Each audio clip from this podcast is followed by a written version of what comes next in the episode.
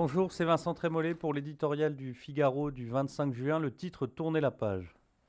Requiem aeternam. S'il est prématuré d'annoncer aujourd'hui la disparition de la droite, le sort du parti Les Républicains ne fait plus de doute.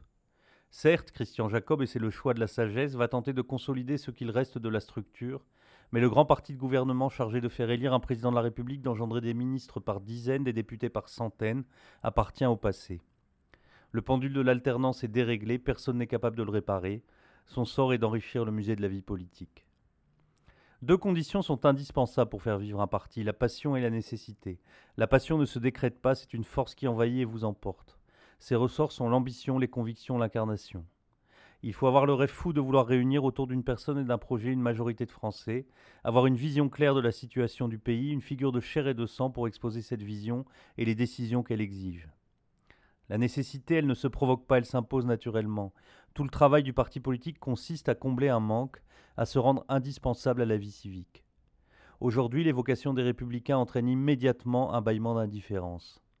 À quoi peuvent-ils bien servir? Derrière les mille anecdotes qui rythment le récit que nous publions, c'est cette crise existentielle des enchantements inutilités qui affleure. S'il est cruel, ce constat est indispensable pour envisager une reconstruction de la droite. Il précède même le droit d'inventaire doctrinal.